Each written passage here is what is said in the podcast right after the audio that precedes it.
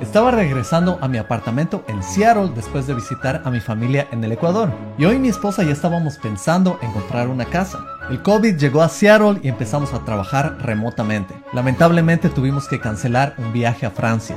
Pero bueno, trabajo remoto, sí.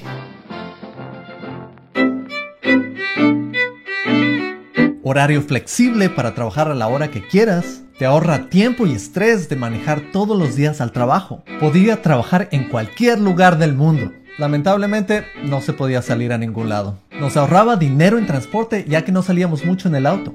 Un excelente impacto positivo al medio ambiente ya que no utilizábamos el auto y no utilizábamos combustible. Podía trabajar en mi lugar más cómodo con mis equipos preferidos. Mi estudio tenía menos interrupciones, más silencio para poder trabajar productivamente y concentrarme totalmente en el código. Y por supuesto tenía mejor salud, podía seguir haciendo ejercicio y tenía menos personas alrededor mío. Encontramos la casa perfecta cerca de mi trabajo, tan solo 10 millas para ciclear. Y con todo este efecto de la pandemia necesitábamos un espacio más grande, así que como locos fuimos y compramos la casa. Después de algunas remodelaciones estábamos en el lugar perfecto. Los primeros meses estuvieron bien, hasta que me llegó un poco de soledad y empecé a comunicarme con mis amigos de Ecuador y empezamos un canal en YouTube. Se llamaba Radio Kainaco y entrevistábamos a personas famosas. Mi trabajo y tiempo libre se estaba volviendo un poco repetitivo, así que decidí empezar mi propio canal de YouTube. Y claro, haciendo lo que más me gusta, la programación. Empecé a crecer con 10 suscriptores, 100 suscriptores,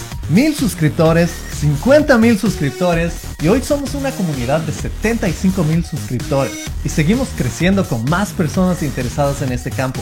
Con todo el tiempo adicional que tenía, logré lanzar mi academia para programadores en línea. Academia X. Para programadores. Me llega un email con una invitación para entrevistar en Amazon y logro conseguir el trabajo. Claro, después de muchísima preparación.